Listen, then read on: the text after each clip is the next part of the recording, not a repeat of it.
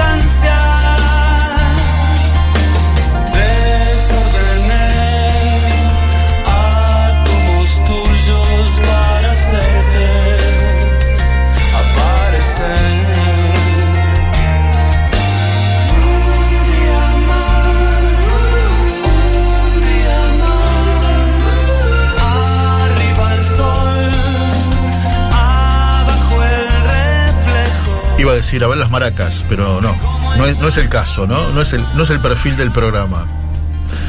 ¿Cómo les va? ¿Cómo andan? ¿Cómo, cómo? Me El perdí el comentario. El, el- el director de la película diría, corten.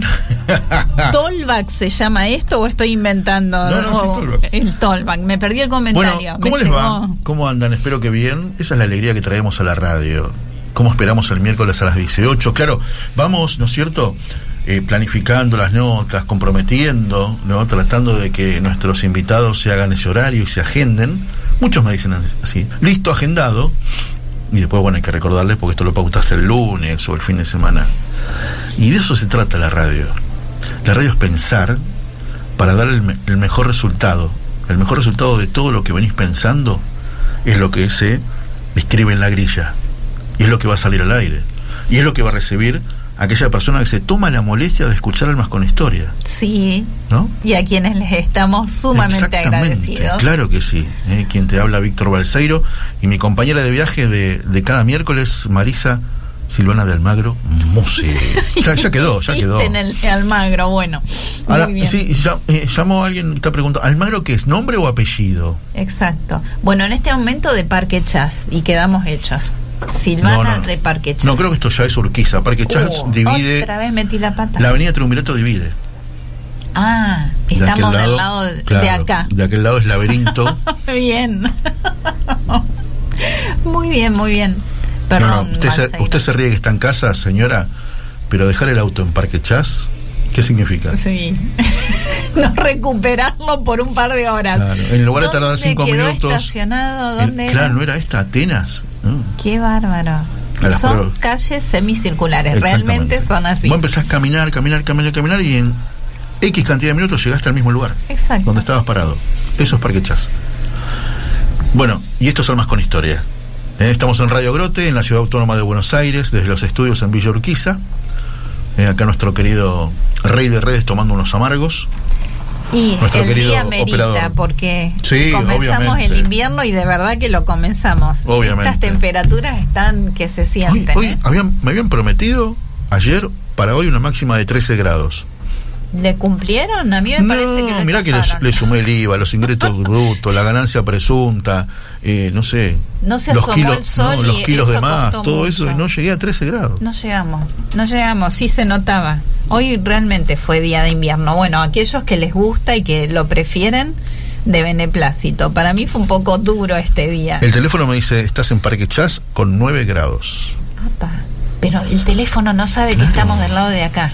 Claro. Lo de triunvirato y todo lo que a ver, hoy es 22 de junio. Si estás escuchando Radio Grote es 22 de junio. Si escuchás Radio Magna o BTR, es jueves 22. 23. 23, perdón, 23. Y si escuchás Radio Divina Providencia, es 24. Y si escuchás nuestros amigos de Transilvania en Estados de Pensil, Transilvania. Uh. Ahí un fallido de lo de Drácula. Me gusta, me gusta. Aparte es Rumania, no es Estados Unidos. Pensilvania ya es sábado, 25. Pero hoy, martes 22, van dos días que empezó el invierno nada más. Hoy, un- no, hoy uno, miércoles uno. 22. Sí, no sé qué dije. Estamos. ¿Empezamos Es de que vuelta? Estamos todos los días de la semana. Estamos en vivo. Hoy es miércoles 22 de junio del 2022. Es nuestro capítulo 132 de Almas con Historia. Aquí en Radio Grote, en la radio de la Federación de los Círculos Católicos de Obreros. Por supuesto, desde los estudios, hermosos estudios que inspiran muchísimo aquí en Radio Grote. Le mandamos un beso grande a nuestra querida musicalizadora, convertidora de canciones, Que estuvo de cumpleaños el día lunes. Cla- de cumple programa y Cumple ayer programa. y ayer estuvo de cirugía porque la operaron de la mano y está está bien está de licencia en reposo pero está bien Ale, muchas gracias. Que te sigas recuperando lindo. y dijo que iba a estar escuchando hoy porque esas son las cosas buenas de la licencia Bien, que ¿No? puede escuchar. Es Sí, cierto. sí, sí, por supuesto Es cierto. por supuesto Alejandra González conductora de El Santo Padre Testigo de Cristo un programa que tiene que cumplió 100 años en 100 años hoy la verdad creo que Bueno, tendríamos que haberlo grabado el programa Dani empezar de nuevo, Dani. Va a llamar el director. Tendríamos que haber grabado el programa, me parece. Estuve con el director de la radio hoy. Bueno, y este, que lleva 100 programas en Radio Grote, pero tiene una antigüedad ya de 20 años en el aire de la radio, ¿no? Un programa de radio temático sobre las enseñanzas del sí. Santo Padre que empezó con Juan Pablo II. Que mm, siguió con Benedicto XVI y toda, y toda una incertidumbre, ¿no? De, de- de conocer a Benedicto. Un tipo absolutamente brillante, pero brillante. Yo creo que cuando Benedicto parta no va a pasar muchos años que lo nombren doctor de la iglesia. Es algo, un presentimiento, ¿no? Algo personal y algo que sé que se merece. Claro, y después cuando, vi- viste, en el 2013 llegó Francisco y dijimos, ah, qué fácil. Las ganas. las ganas. Ale, se- si está escuchando, se está riendo. Dijimos, güey, que con Bergoglio, escucha, ¿cuántas veces tuvimos reunión con él? Yo en lo personal tuve alguna reunión. Acordate simplemente lo serio que era aquí en Buenos Aires Sí. y cómo en Roma, Espíritu Santo mediante, cambió totalmente. En fin, en fin. Ayer hablaba con algunos amigos de esto, si se acuerdan cuando él dijo, cómo me gustaría una iglesia pobre para los pobres. Se vino el mundo abajo y eso lo levantó todo el mundo. Todo el mundo. Sí, así es. Tal cual, tal cual. Bueno, señora, saludos. Bueno, ¿Hay saludos? Muy bien. Saludos y agradecimientos. Dale. En primer lugar, bueno a quienes se siguen suscribiendo al canal Vamos. de YouTube. Marisa Musi, Almas con Historia, la lista de reproducción. Bienvenidos, gracias por compartir, gracias por No hay suscribirse. sorteo de auto. De... En cualquier momento armamos Sí, algo. Listo, listo. La suscripción es gratuita, así que no hay que un- pagar ningún Lo que pasa es que tenemos un auto diésel, gasolero y hay problemas ahora con el combustible. No lo cuente todo hoy, No, espere. ya sé, deje la bueno, sorpresa. uno, viste, desde la producción me, me- me- me dicen por cucaracha. ¿viste? Claro, claro, claro. Así que si nos quieren escuchar, www.radiogrote.com. Y si nos quieren escuchar y ver, en www.radiogrote.com hay una pestañita que dice eh, Radio Grote está streameando, que es la forma de transmitir imagen y sonido por Twitch. Bueno, Twitch, salude a la cámara, mire, porque está Alejandra González viéndonos. ¿eh? Hola Ale. Hola, Ale. Este beso enorme para tu recuperación. Que te mejores muy pronto. Eso, dale. Gracias siempre por tu tarea con la música. Y la señora seguía y seguía. Sí, sí. Bueno, y un beso enorme a la gente de Junín, que estuve el fin de semana celebrando Ah, el, mire el Día del Padre. Qué bueno. Y le Hoy mandan muchos saludos, nos hicieron saber que nos escuchan varios. Bueno, abrazo para todos. Sobre todo, sobre todo, muy lindos. sobre todo a, a mi querida Martita, ¿eh? gallina de alma. Los, Bueno, los demás, bueno. bueno, acompañan. Bueno. Está bien. Ya teníamos que ir por ese lado. Hoy está el columnista Sí, sí, sí. ex. Josefino. Sí, este, este hoy es Don Don Musi. Ah, él es Don Musi. Y hoy él- es Don Musi porque va a hablar de Don Sati. Don Artemides Sati. Claro, Don señor. Sati, entonces hoy es Don Musi. Bien, bien. En un ratito nos va a contar la ¿Dónde historia. fue? En el Santo Padre, claro, Alejandra estuvo hablando con el ¿cómo se llama? El protagonista del milagro de Don Sati, un sacerdote, Carlos Bocio, un curita cordobés, este impresionante, fue hace bastantes años. Qué lindo, Pero viste qué cuando bueno la eso. medicina no se puede eh, comprender, Explicar. explicar, Exacto. razonar, que una septicemia era, viste, de función segura y sin embargo al otro día ya no tenía nada. Y dice, "Uy, ¿qué pasó en el medio? ¿Es otro? ¿Me lo cambiaron? Qué bárbaro. Tremendo, es tremendo, es tremendo. Este es el tema de, de los verdaderos científicos. Claro, exacto. Varias veces se comenta, llega un punto que los, los propios médicos te dicen, bueno, hasta acá lo humana y médicamente posible. El resto sabemos que obró el poder superior, la divinidad. Exactamente, Este fue Dios. ¿Presentamos programa? Muy bien. Bueno, hoy el programa son almas eucarísticas. Qué lindo, qué buen tema. Inspirado, inspirado en la festividad de Corpus Christi, ¿no? Fue un lindo fin de semana. Hubo aquí en Buenos Aires, en Plaza de Mayo, una misa el sábado a la tarde, 3 de la tarde, que celebró eh, nuestro querido cardenal Daniel, eh, no, Mario Aurelio Poli. Poli. Me llegaron imágenes Sí. impresionante la Estuvo- cantidad de Estuvieron gente. nuestros queridos amigos este, Carlitos y a Lorenzi y Miran Y y 13, Miriam. Mandaron un montón de fotos. Qué lindo, qué bueno cuando participa así la gente. Sí, Buenísimo. muy bueno, muy bueno. Bueno, y el domingo cuando ir a misa y, y escuchar ese evangelio, después obviamente este toda la humildad del sacerdote y las canciones que cantan los coros de cada parroquia. Mientras estaba ahí digo, tenemos que hacer esto el miércoles y, y repartirlo por todas las radios que nos toman, ¿no? Que se toman, que nos guardan dos horas para, para almas con historia. Por eso, sobre todo para los amigos este, de América del Norte, de Pensilvania, vamos a compartir canciones que tienen que ver con la Eucaristía. Hay bellísimas canciones, que algunas las conoces porque las habrás cantado en tus parroquias, Sí. y otras no, pero tienen ese común denominador. Hablan de el Santísimo. Hermoso. La primera canción, Betsaida, es un coro de- que viene desde Chile, Ajá. que canta esta canción que se llama Comunión.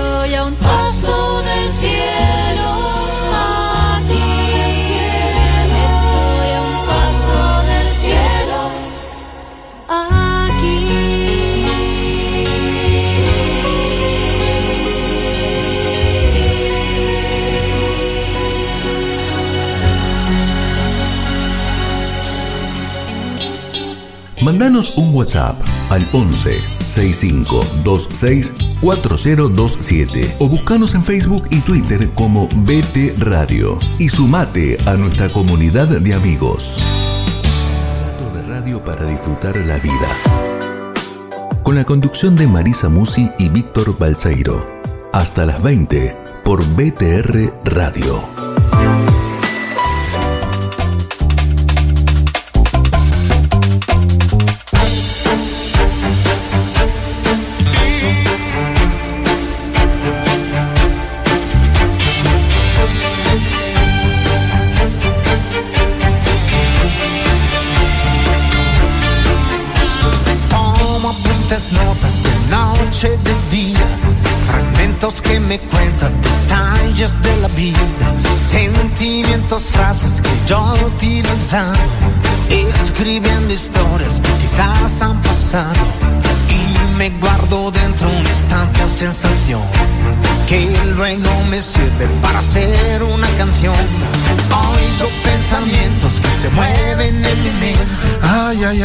¿Cuánto hace que yo no escuchaba esta canción?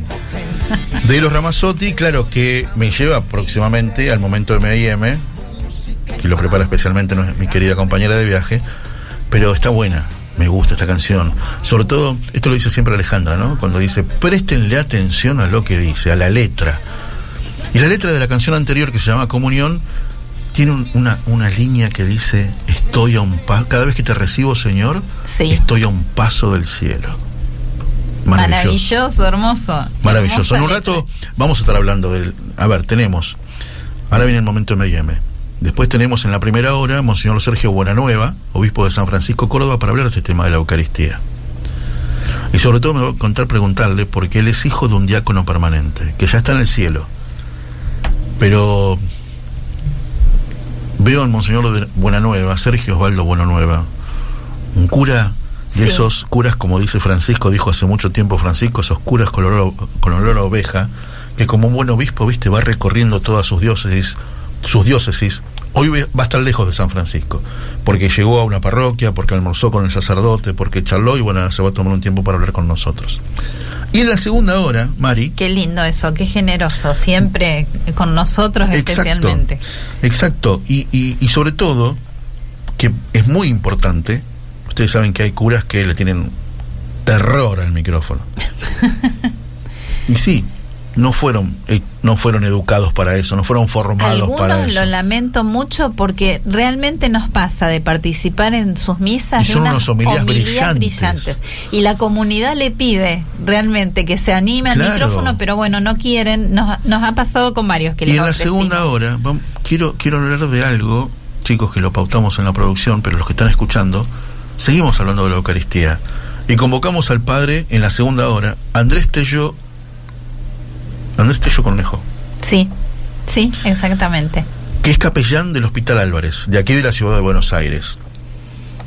Y capellán, capellán también del Hospital Británico, que también queda en la ciudad de Buenos Aires.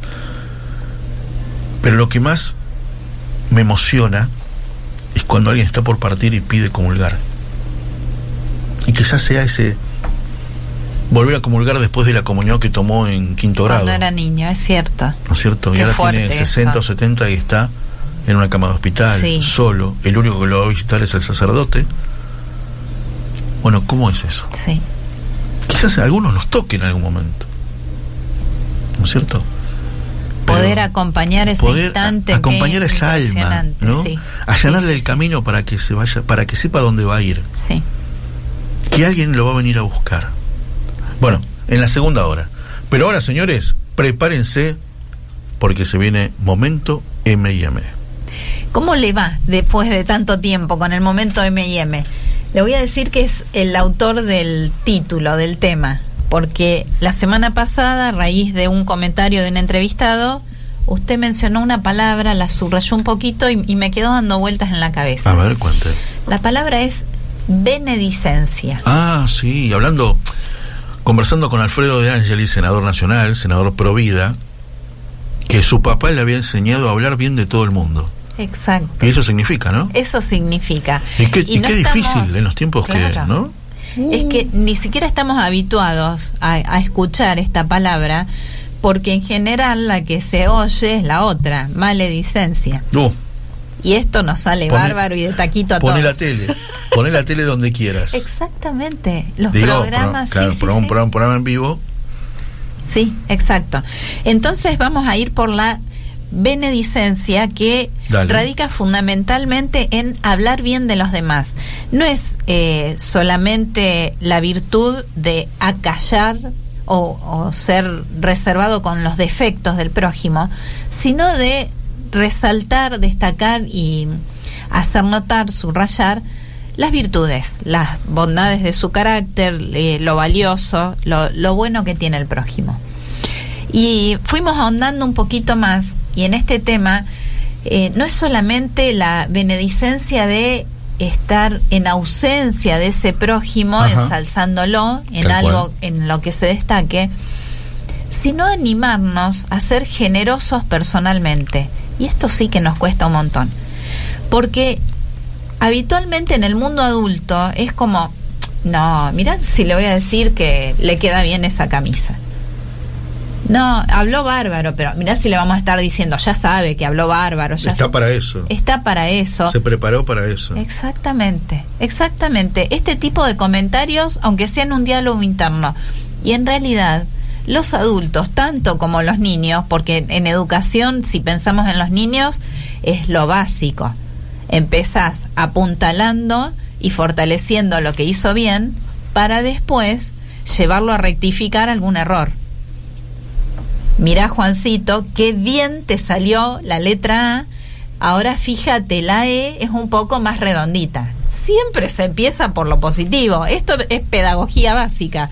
Ahora, entre adultos, ¿cómo nos tratamos? Totalmente. Caño y caño por la nuca. Che, qué mal que estacionaste el auto. Che, ¿cómo? ¿Te viniste improvisado? ¿No preparaste el programa de hoy? O más allá también de cuando pones un programa político y tus ideas no sirven para nada. Para nada. No importa lo que me vas a decir, pero no, no, no sirven. Exacto. Entonces, ir Ta- ta- cultivando el hábito a nivel personal de animarnos a empezar por lo bueno, lo positivo, lo destacable. Digamos que en general y a grandes rasgos todos tienen algo para destacar. No, puede ser que, No, no, siempre. por más de River que sea el otro, algo bueno debe tener. Ale. Mira, podés mandar un mensaje, Alejandra, Martita, Martita 11 hermosa. 24 57 68 75. ¿Eh? Así que empecemos por lo bueno, animemos a Pero fortalecer además- eso en el otro. Además, que quizás te dé quizás tema también para otro momento en M&M, A ver. existe la corrección fraterna. Bueno, y ese es un pasito más allá. Exactamente, existe la corrección fraterna, que básicamente es en privado. Claro, no es corrección exacto, fraterna claro, ponerte claro. en ridículo delante, de, todo, el mundo, y avergonzarte y maltratarte. Eso de corrección fraterna nada, nada. No, no, Así no. que usando este cariño y esta apertura de mente también, de, bueno, esto a mí me molesta, me choca, es distinto, es diferente, no lo comparto. Entonces doy un paso más allá de eso y puedo mirar, buscar y llegar a encontrar lo que sí comparto, lo que es destacable, lo que es bueno, lo que es elogiable, encomiable, nos decían antes, y empecemos por ahí. Quizás a partir de ahí podamos entablar un diálogo que incluso psicológicamente plantea, em, ubica a la otra persona de manera diferente.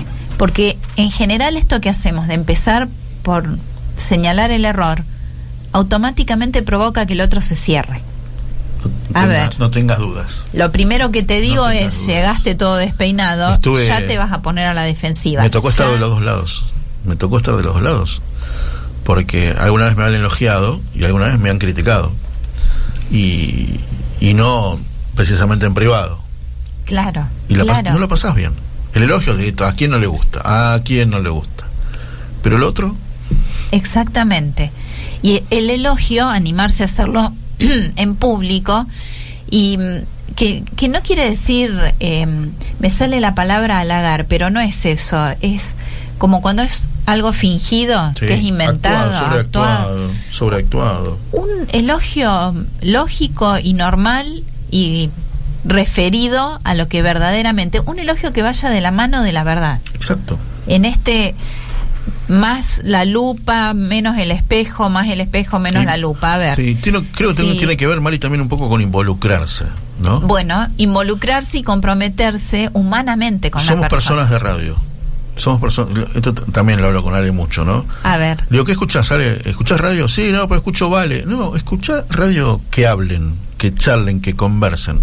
Porque siempre podemos sacar algo bueno.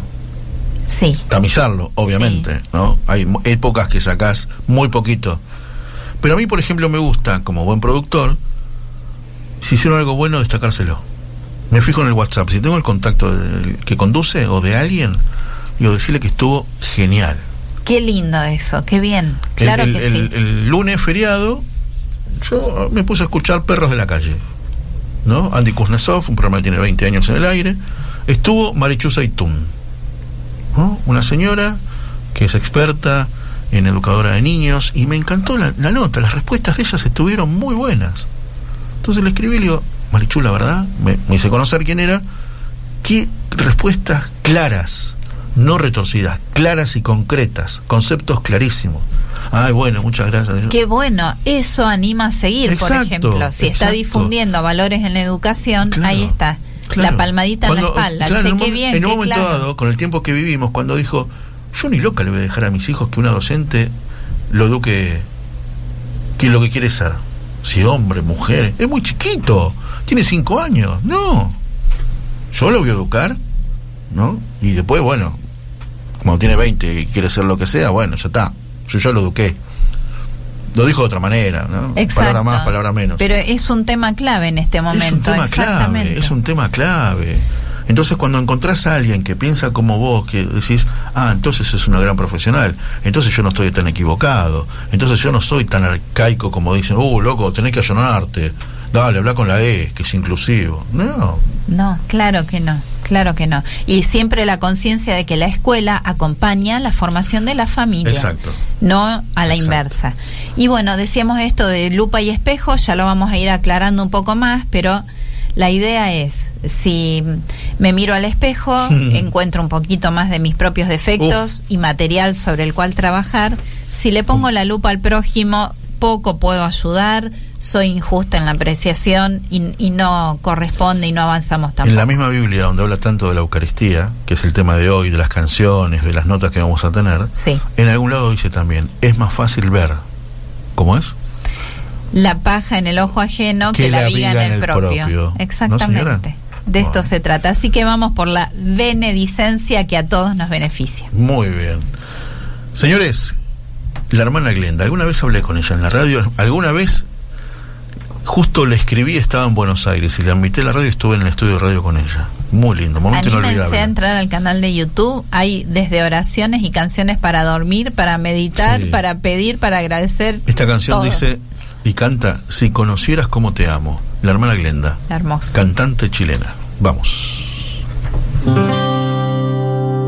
Si conocieras el amor que Dios te tiene, si descubrieras lo que Él te quiere regalar.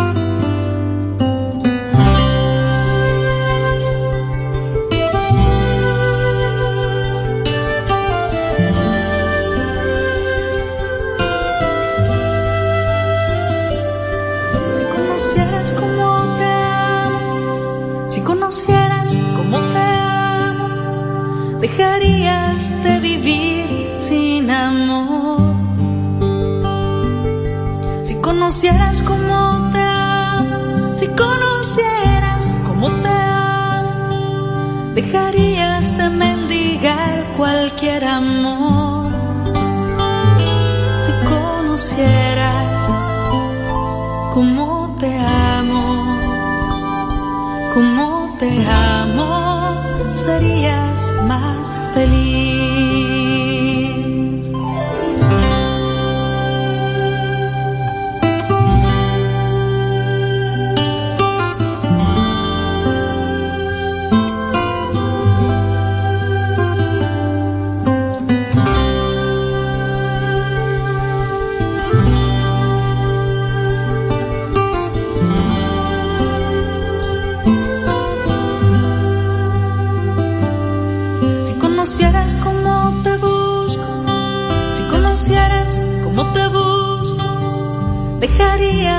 Te alcanzara mi voz. Si conocieras cómo te busco, si conocieras cómo te busco, dejarías que te hablara al corazón.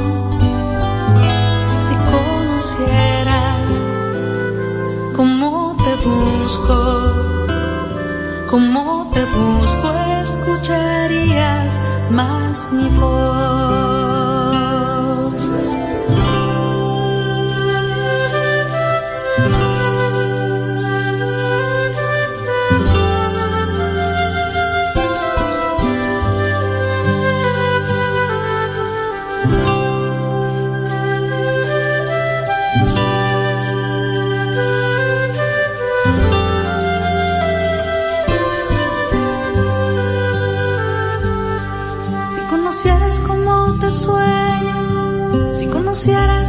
Cómo te sueño, me preguntarías lo que espero de ti. Si conocieras cómo te sueño, si conocieras cómo te sueño, buscarías lo que he pensado para ti. Si conocieras cómo te sueño, cómo te sueño, pensarías más en mí.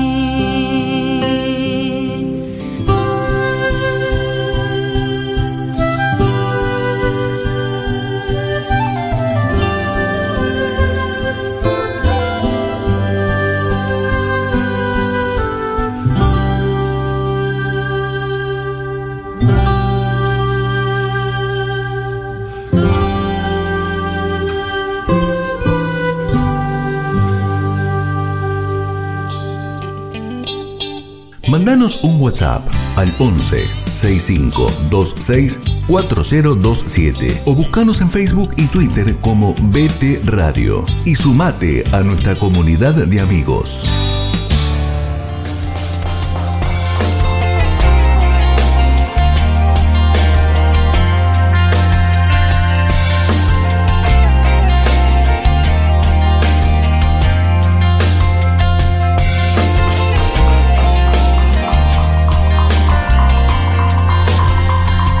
Puente. Qué linda canción. Hermosa, siempre, Siempre. siempre. Siempre. Bueno, a ver, mientras nuestro querido operador va a llamar a nuestro primer invitado, la verdad que me gusta mucho escucharlo. No suelo tener la, la dicha de poder conversar con él en la radio, sino que generalmente habla, habla Alejandra o habla Tito. Eh, porque Monseñor Buenanueva, a ver, eh, gran tipo, un gran pastor. Siempre le digo que fuera de aire, ¿no? Él cumple con, o sea, paga, paga con creces el apellido. El que apellido. Duda. Mejor imposible. Mejor imposible. Él sí que estaba predestinado, ¿eh? Sí, totalmente, totalmente. Em, bueno, qué lindas canciones. La hermana Glenda, antes Betsaida. ¿Y qué más tenemos? Hermosas Tenemos- voces y usted que va Sí. contando varones y mujeres, viene con creces el cupo No, femenino, no, no. así que muy bien. Se viene la tercera dama después. Muy bien, muy bien, me Lili gusta. Esco desde Córdoba, después viene Atenas. Ah, mire qué lindo, son todas mujeres. No, muy después bien. la quinta canción Martín Valverde. Muy bien. No está Bueno, lejos. Y si entra la sexta, Daniel Poli. Perfecto. Veremos, veremos. Este, me encanta, me encanta también eh, en la segunda hora conversar con el padre Andrés Tello Cornejo, como te contaba antes, em, capellán de, del Hospital Álvarez, aquí en Capital Federal, en la ciudad de Buenos Aires. Y recuerdo el año pasado, el año pasado, un diálogo con Tito Graval del padre Andrés Tello Cornejo, cuando le Sí. tocaba ser capellán del cementerio del Chacarita en plena pandemia Sí, y le tocaba una mañana o dos por mes. Esa mañana, antes de la pandemia, eran 12 responsos, 15 responsos. En pandemia eran 80. 80 responsos cada mañana. Él, él. O sea, eran, no sé, un continuado, no sé cómo harían, ¿no? Em, entonces me quedé con esa imagen de pensar cómo, claro, cómo se convierte un alma que está sola, que quizás nunca creyó en nada porque nadie no vino uno de nosotros muy mal por parte nuestra, ¿no? Después decimos, uy, mira los evangélicos, cuánta gente que lo sigue, pero lo fueron- alguien, alguien lo fue a buscar, alguien lo fue a buscar. Y acá lo mismo, pensaba, digo, esa alma que no creyó nunca en nada, que nunca nadie lo ayudó a creer en nada, y finalmente se pregunta, ¿a dónde voy a ir? Me- yo siento que me estoy yendo. ¿Dónde voy? ¿Quién me viene a buscar? Y va el sacerdote, como el padre, el padre Tello Cornejo, capellán de hospital, que me acuerdo que hemos conversado, este, te acordarás, en el 2020 con él, y él nos pedía donaciones de maquinitas de afeitar, pedía Sí. ¿te acordás? Sí, sí. Este porque iba a, lo- los iba y los afeitaba. Él había tenido COVID y había tenido, ¿cómo se llama el otro que tuvo? Que no se podía mantener en pie. Bueno, no importa. había tenido las dos, las dos enfermedades. Y, y tremendo. Entonces, claro, bueno, y entonces. ¿Mononucleosis? No. No, no, yo No me, no yo me me voy a acordar. ¿Lo dijo, lo contó al aire? Lo contó al aire, claro, lo contó al aire. Alguien ya, nuestros asistentes del WhatsApp. Alguien va... Bueno, el punto es que se recuperó de ambos y Claro, siguió de pero pie. eso le daba la libertad de poder ir a verlos, porque él ya había tenido. No sé si había sido dengue. Ah, sí, me Creo parece que, sí, dengue. que era dengue. Sí, ¿Qué? sí, Balseiro confía en su memoria. No Yo podía, confío. no podía mantenerse en pie. Entonces pensaba Sí, después, sí, mientras armaba este programa, ¿no? Qué bueno ir a cómo, cómo actúa la Eucaristía en ese momento. ¿Qué significa darle? Porque es lo único que tiene él, el único que lo va a ver es el sacerdote, que ya, es un amigo, o ya es familia. Hmm. Y, y, y le lleva la comunión. Y un día va a llevarle la comunión y su cama está vacía porque partió. Entonces, ¿cómo lo ayudó? ¿Qué fue eso último? ¿O cuáles fueron esas palabras? No, Muy impresionante. Lo pensaba, lo pensaba el otro día mientras meditaba este programa. Estaba en misa, en mi querida y amada parroquia Betania. Están mis amigos Mati y Fabi, que, que nos criamos ahí en Betania, con Mati jugando al fútbol, este, en esa, en, al lado, ¿no? del templo. Y entonces pensaba, mientras estaba ahí, digo, qué bueno hablar de esto en la radio. De la, de, de la Eucaristía es Corpus. Bueno, Corpus fue hoy, pero el miércoles sigue. Y de todo lo que está mencionando, yo sé que van a decir que es fácil hacer la evaluación con el diario del lunes, pero realmente en el momento no dejamos de decirlo. Era una crueldad dejar partir a los seres queridos absolutamente solos. Y está bien que, que se tenía miedo y que el aislamiento y que un montón de cuestiones, pero fue algo impuesto, fue algo con lo que no estuvimos de acuerdo muchísimas personas. Ujú.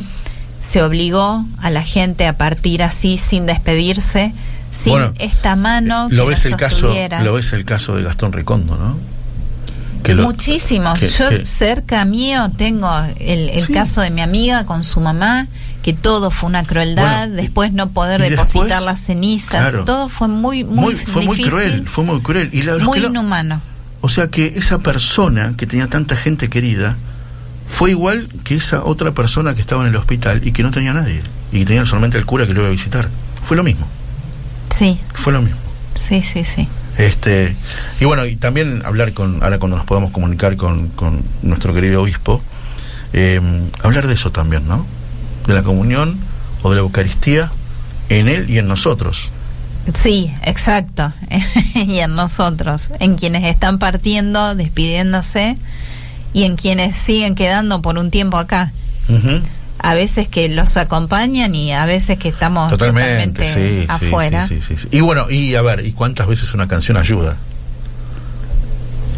Muy bien, claro que sí. De eso se trata. Que la canción sea la continuidad de lo que estuvo hablando La semana pasada falleció la suegra de mi mejor amiga. Había estado internada, había estado en terapia ya mucho tiempo. Y en el momento final pasó esto, que a uno de los hermanos, de los hijos en realidad, eh, hermanas del marido, la acompañó uno de estos sacerdotes que recorren las terapias, que ofrecen la comunión, y simplemente rezando una Ave María. Fue, por supuesto que en terapia no se puede, a veces no se puede ingresar y si no, no se puede permanecer, bueno, toda esta cuestión del, del lugar de internación. Pero esa persona, ese deudo, ese familiar que estaba afuera, que estaba en esa espera interminable del parte médico, de alguna noticia, de alguna novedad, cuando en general no hay ninguna, salvo la definitiva, y haber acompañado y haber sostenido un ratito su mano y su espíritu. Sí. haber sí, hecho sí, una oración, aunque sea espontánea.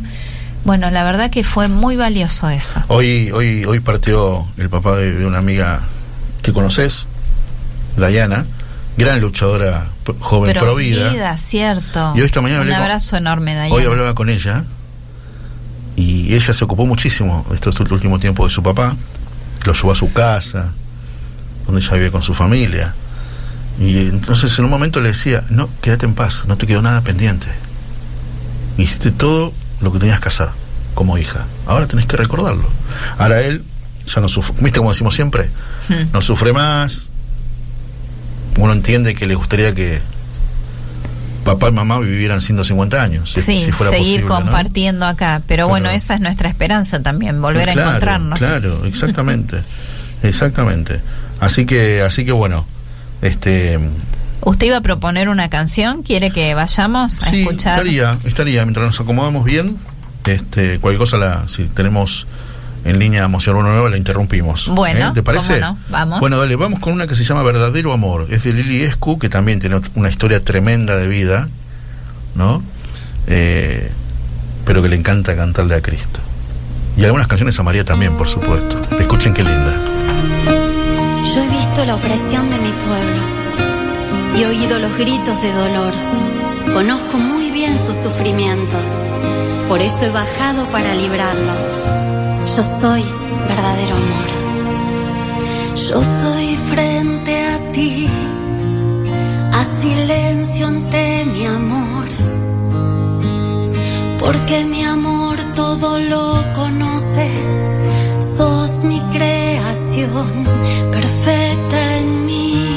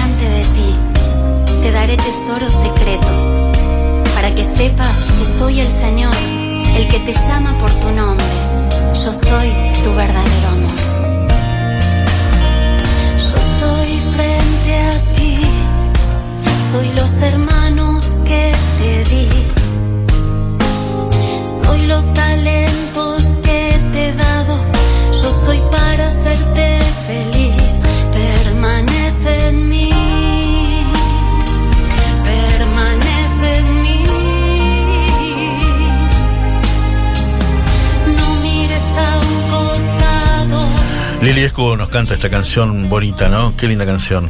Verdadero amor. Tiene canciones tan, tan lindas que Hermoso, pasaríamos programas sí. enteros con su música. Sí. Bueno, vamos a, a saludar a nuestro primer invitado, es obispo de San Francisco, Córdoba. Lo conocimos hace mucho, pero muchos años. Y cada vez que buscamos un buen tema para conversar con él, él siempre dispuesto. Entre dentro de un montón de tareas, porque si bien es el obispo de San Francisco, como buen obispo está recorriendo y no está en San Francisco. Monseñor Sergio Buenanueva. Querido Monse, un abrazo grande aquí, Marisa y Víctor. ¿Cómo va? Hola Víctor, Marisa, un gusto, un gusto estar en comunicación con ustedes. Pero qué bien, qué bien que se escucha, qué bien que se escucha. Sí, qué bien. ¿Por dónde anda, amigo? Estoy en una estación de servicio en, en la entrada de las varillas. Ahí Ah. paré para poder hablar con ustedes. Bueno, bueno. Bueno, ya que está ahí, puede rezar para que haya un poco de gasoil también, ¿no? Porque viene complicado. Sí, sí, está, está vacía, eh, hay unos camiones parados, así que me parece que vamos a tener que rezar mucho. Sí, me parece, me parece que sí. Querido Monse, la verdad que lo convoqué para, para seguir hablando de lo que fue el fin de semana, ¿no? Usted seguramente se habrá hecho un festín hablando de la Eucaristía, que debe ser uno de los temas más lindos que le debe gustar predicar, ¿es así? Sí, totalmente. eh, la Eucaristía es la experiencia más linda de la comunidad cristiana. Yo acabo de celebrar misa en una de las últimas parroquias, en una de las rutas que va de Córdoba a Rosario. La, la comunidad se llama San Miguel de Alicia. Alicia es el pueblo y a las 4 de la tarde, preparando el Sagrado Corazón, tuvimos una misa con los chicos de catequesis y el- un grupo de señoras que se está preparando para esta fiesta. Y bueno, es eso, es el, es, es el corazón de Jesús que llega a nosotros en el pan eh, de la Eucaristía y bueno, es la experiencia más linda, más linda. Yo mi vocación nació de la y la entiendo como servicio a la Eucaristía, ¿no? La vocación de un cura, ahora de un obispo, ¿no? qué bueno, qué bueno. Qué bueno, padre, su vocación nació de Corpus Christi, creemos que dijo, justo se cortó un poquito. Nació de la Eucaristía, de ver a, a mi párroco, un hombre grande, muy grande, estaba más de 40 años en la parroquia, celebrar, y un niño que dice, yo quiero hacer eso, ¿no? Digamos, quiero celebrar también yo la Eucaristía, y de ahí nació mi vocación. En algún momento, siendo ya seminarista, cura joven, decía, bueno, es más que celebrar la misa. Pero después, con el paso del tiempo, y bueno, yo tengo más de 30 años de cura, digo, pero ese fue el origen de todo, y en definitiva, servir a ese pan que alimenta la fe y la vida y la esperanza del pueblo, de la gente, es lo fundamental de la, de la vida del cura, ¿no? Del pastor. Para eso somos consagrados. Obviamente que el concilio dice que la celebración de la Eucaristía es la culminación de la predicación del Evangelio. La predicación alcanza su punto culminante cuando se pronuncian las palabras de Cristo sobre el pan y sobre el vino, ¿no? Claro. Qué bueno, claro. qué bueno esto. Y aparte cuando dijo que de chiquito yo quería hacer eso, Sí, vos sabés, vos sabés Mari, que, que Monseñor Una Nueva es hijo de un diácono, ¿no? Un diácono permanente, que, que ya, Sí. está, ya está en el cielo. Pero cuánto, Está en el cielo. cuánto ejemplo le dio, ¿no? Sí, totalmente, totalmente. O sea, esto que a veces ahora extrañamos un poco, que el domingo es sagrado para ir a misa y no, digamos, tiene que pasar algo muy, muy grave para faltar a la Eucaristía, estemos cerca o estemos lejos de la parroquia, ¿no? Esto que antes era una vivencia acá en esta zona, que es una diócesis rural, eh, lo- los gringos viejos cuentan que se levantaban muy temprano, subían a toda la familia al rastrojero e iban a la, a la parroquia aunque tuvieran que hacer 20 kilómetros. Muy- si la- la- yo siempre digo que eh, ha cambiado tanto que, que si tuviéramos un cura que nos celebre la misa en la mesita de luz el domingo en la mañana, a las Qué 10 de la mañana, eh, ahí sí, ahí participaría en la misa, ¿no? Claro. Un bien tan grande, un, un don tan grande que llena el corazón de estupor, que bueno, eh, mm, digamos, eh, todo lo que digamos de la Eucaristía es poco, todo lo que digamos de la Eucaristía. sí es poco. señor, sí señor. Y con la Eucaristía también pasamos por eso que es cómo, cómo extrañamos, la, cómo valoramos las cosas cuando las perdemos. Sí, como sucedió en pandemia que nos tuvimos que arreglar con la, con la comunión espiritual, ¿no? Exactamente. La, la emoción de la primera misa eh, con, con la participación del pueblo fue muy grande y el, el momento de, de llevar la comunión a, eh, a las personas, a mí me tocó una de las primeras misas después de la, de la de, cuando se levantaron las restricciones fue una parroquia aquí un domingo y había un médico, un médico queridísimo que tiene no- como 90 años, pero que son de esos infaltables.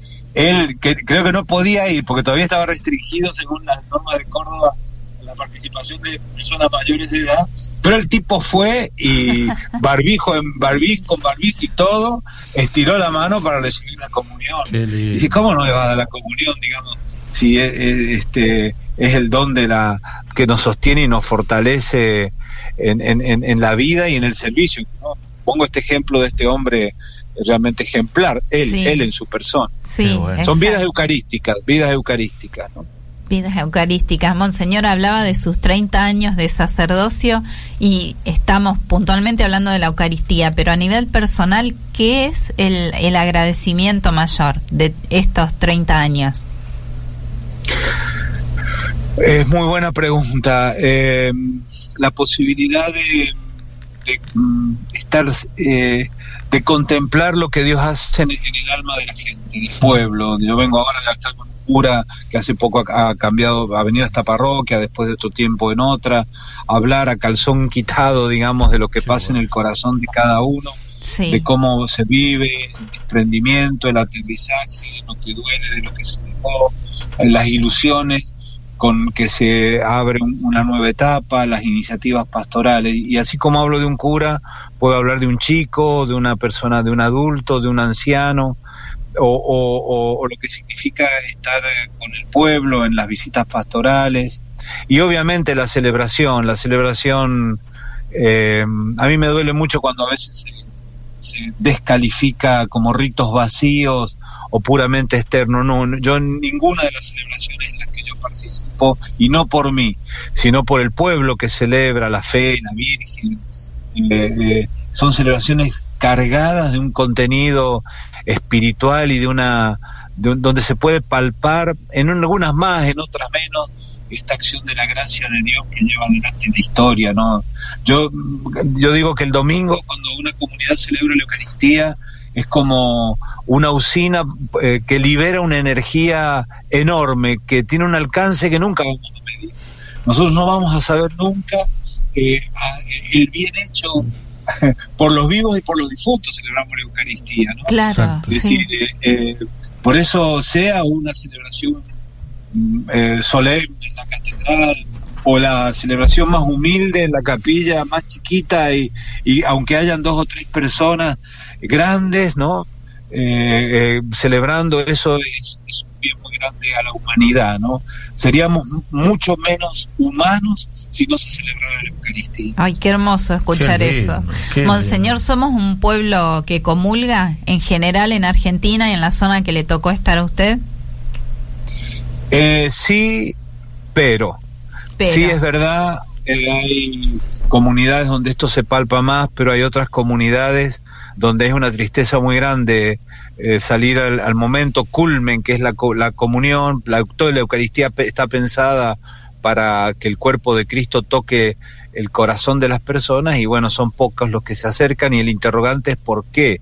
Obviamente, eh, bueno, ahí tendríamos que hablarlo, lo hablamos con el cura, con, con el que, del que, el párroco donde he estado ahora, ¿no? Sí. El- el- la- y con otros sacerdotes hace unos días también, en la práctica del sacramento de la reconciliación, que es fundamental para, no es que para cada vez que tenga que comulgar me tenga que confesar antes, no, eh, pero, pero obviamente ahí el, el- el vivir el sacramento de la reconciliación que culmina cuando recibo a Cristo en la Eucaristía, bueno, creo que, que tenemos que recuperar una... Hemos aflojado un poco en la catequesis eucarística, en la humildad del domingo de, de, de Corpus, yo tomé esa frase, el versículo 16 del, del capítulo 9 de Lucas que leíamos, que dice que Jesús tomó los cinco pescados y los dos peces, elevó los ojos al cielo, pronunció sobre el pan y los pescados la bendición, los partió y se los dio a los discípulos para que repartieran a la multitud. Esa es la Eucaristía, ese es el rito de la Eucaristía. Esos son los gestos que hacen en la Eucaristía. Y una catequesis sobre qué es lo que hacemos en la misa es fundamental para que volvamos a despertar el amor por la Eucaristía en el corazón de los fieles. Cuando muere el amor por la Eucaristía y la Eucaristía dominical, y en la cultura de hoy, una cultura secularizada, paganizada, donde se han difundido otras religiones seculares, ¿no? entusiasma más ir a, a ir a la cancha, ir a, un- a, un- a un- a pasear al shopping o a un festival, que todo eso es legítimo, pero cuando cuando cuando es cuando eso está acompañado de la muerte del amor en la Eucaristía en el corazón de un creyente es una tragedia. Totalmente. No lo podemos juzgar de otra manera, ¿no? No. Por eso tenemos que trabajar mucho por recuperar el, el amor eucarístico. Y Juan Pablo II, cuando escribió la carta sobre el domingo, lo, lo asentó con mucha fuerza. El domingo, y el domingo es la Eucaristía dominical, ¿eh? la, la Eucaristía del domingo define nuestra identidad cristiana católica, ¿no? Claro. Eh, acá, lamentablemente, esta zona nuestra, por ahí hay una práctica, voy a misa el sábado si tengo el domingo libre. Bueno, sí es verdad, la misa el, el sábado, el, el domingo cristiano comienza el, el sábado a la tarde, ¿no? Eh, Sí, eh, esa es la tradición sí. judía, ¿no? Eso es obviamente la misa el sábado a la tarde, eh, es ya misa de domingo, ¿no? Por eso en la plegaria eucarística decimos eh, reunidos en el domingo, día, aunque sea el sábado, día en que Cristo venció la muerte, etcétera. Pero esa lógica de voy a misa el sábado para tener libre el domingo, ahí hay algo que no funciona. Es lo mínimo que podemos decir. Mm, Clarísimo. Teléfono para mí. No, no, sí, nos ponemos a, a trabajar en eso, claro que Querido, sí. querido Monse, agradecerle, dejarlo que, que siga, que siga viaje. Sí, tengo 80 kilómetros más Uh, todavía. Bueno, siga, siga, siga Gracias, nomás. Le gracias mandamos por un gran abrazo, muchas gracias. Un abrazo a ustedes, como siempre, un gusto. Un gusto, un gusto. Mis queridos amigos, Monseñor Sergio Buenanueva, obispo de San Francisco, Córdoba, clarísimo. Clarísimo. Clarísimo. Y este gran cariño de tomarse el tiempo, interrumpir el Uh, viaje uh. Y porque, viste, estacionó ahí en una estación de servicio. para poder Claro, hablar, que fructifique el mensaje. Bueno, hacemos una canción, Dani. Te adoramos, Jesús, de Atenas. ¿La conoce? Bastante. Creo que mi, mi querida amiga Fabi, que está escuchando también, porque es la cortina de su programa. Ah, Y después hacemos tanda y entramos en la segunda hora. Ya entramos, pero oficialmente. Muy bien. Ya venimos.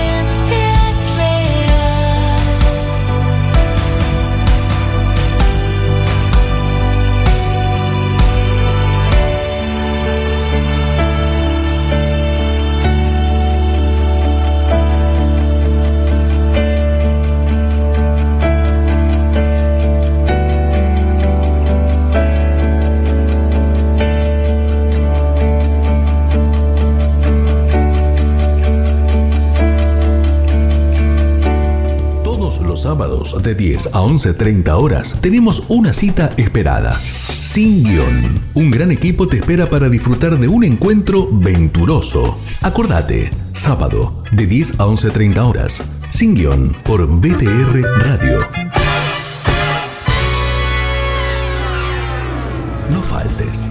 Todos los miércoles a las 19 horas, la actualidad de las actividades del Santo Padre y de la Iglesia que Él enseña y santifica, la compartimos en El Santo Padre, Testigo de Cristo. Abre la puerta y entra a mi hogar. Programa de bendición con la conducción de Alejandra González por BTR Radio. Te esperamos. Mandanos un WhatsApp al 11 65 26 4027 o buscanos en Facebook y Twitter como BT Radio y sumate a nuestra comunidad de amigos.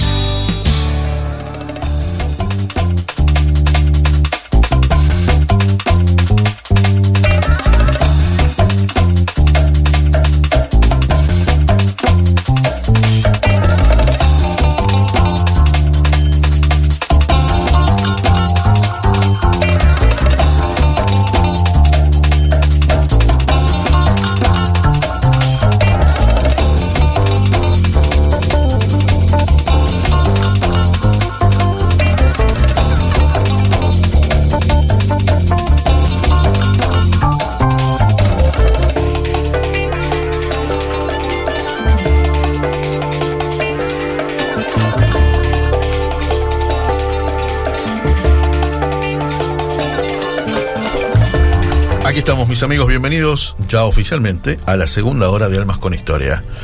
Bueno, abrazo grande a todos los amigos de BTR Radio, que ya sería jueves a las 19. 10. Muy bien, muy bien. Un abrazo grande para Luis Sosa, el, el director de BTR Radio. Abrazo ¿Eh? enorme. Luis, sí. Los jueves de 18 a 20 Radio Magna 97.9 allí en Los Amigos Patagónicos.